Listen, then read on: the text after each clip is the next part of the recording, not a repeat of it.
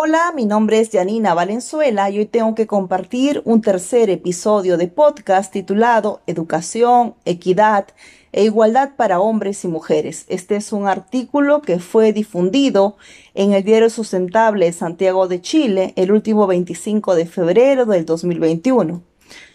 La igualdad de género es para la UNESCO una prioridad mundial estrechamente ligada a los objetivos de desarrollo sostenible junto a los esfuerzos de la ONU. Dentro del marco de acción Educación 2030 se deja en claro la estrecha vinculación entre el ODS 4. Este objetivo consiste en garantizar una educación inclusiva, equitativa y de calidad y promover oportunidades de aprendizaje durante toda la vida para todos y tiene siete metas y tres medios de ejecución. El ODS 5 tiene como finalidad lograr la igualdad entre los géneros y empoderar a todas las mujeres y las niñas. Hablar de igualdad de género como principio universal debe asumirse con total relevancia para el desarrollo humano, buscando plasmar y evolucionar los valores, fomentando renovadas buenas prácticas culturales como parte del propósito de la sostenibilidad en toda la dimensión. Fomentar la equidad es incidir en un trato colectivo, confiable y de transversalidad sobre el enfoque de género. Significa incidir sobre un horizonte colectivo en permanente cambio que si bien pocas veces controlamos, no deja de ser desafiante para hombres y mujeres. Si bien la equidad e igualdad pueden parecer sinónimos, son distintos. No son temas de exclusividad absoluta de mujeres, sino que debe ser considerado como un asunto de hombres y mujeres activistas,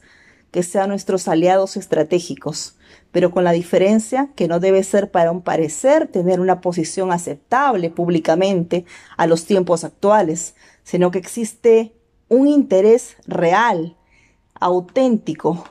de hacer el esfuerzo conjunto y tomar conciencia que si no construimos un mundo mejor, no existirán los cambios que buscamos y es necesario fomentar la eliminación absoluta de las desigualdades múltiples en todas las formas, acciones y actuaciones, conscientes e inconscientes.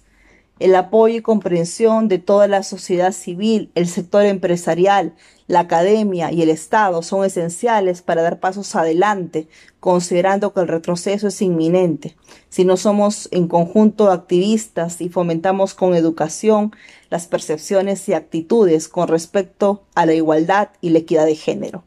en muchas ocasiones vistas en la vida práctica que son producto de tradiciones, valores y factores culturales diversos, transmisibles según el entorno, siguen vigentes. Se trata de un asunto de derechos humanos, de respeto, reconocimiento, comprensión y movilización para que las cosas cambien de verdad y no desde la subjetividad que se debilita con repetir patrones de conducta que no nos representan, porque no tienen que ver con el pensamiento de una buena parte de mujeres de todas las edades.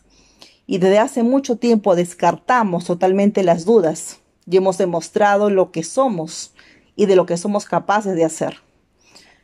Porque nos sentimos suficientes con la valentía necesaria que nos impulsa para tomar las riendas de nuestro presente y nuestro futuro. Las cifras no nos favorecen y posiblemente pasarán muchos años para hacer notables esos cambios igualitarios que tanto anhelamos, pero no nos hemos detenido y seguimos avanzando y superando dificultades, barreras, sin poner en duda nuestra capacidad de logro y superar los más elevados desafíos. Entre los numerosos obstáculos que impiden a las niñas y mujeres ejercer su derecho a estudiar, obtener un diploma y beneficiarse de la educación se encuentra la pobreza, el aislamiento geográfico, la pertenencia a una minoría, la discapacidad, el matrimonio y el embarazo precoz, la violencia de género y las actitudes tradicionales relacionadas con el papel de las mujeres, según refiere oficialmente la UNESCO. Es necesario establecer unidad, compromiso y establecer alianzas con hombres seguros, consecuentes, convencidos, con alto nivel de compromiso real puesto en práctica y diversos grupos organizados para contribuir a fomentar la buena educación, toma de conciencia, reformación cultural, revolución de ideas y pensamientos partiendo desde las formas y modos de comunicación que no nos desbaraten los avances realizados, considerando que cada semilla es una victoria conjunta de todos y todas sin excepciones, porque somos seres humanos y merecemos respeto y trato digno. Ya no es una cuestión de ellas, sino de ellos y ellas en conjunto, porque es el mejor camino para reducir la desigualdad y las grandes brechas existentes que necesitan un alto para no seguirle extendiendo en generaciones futuras.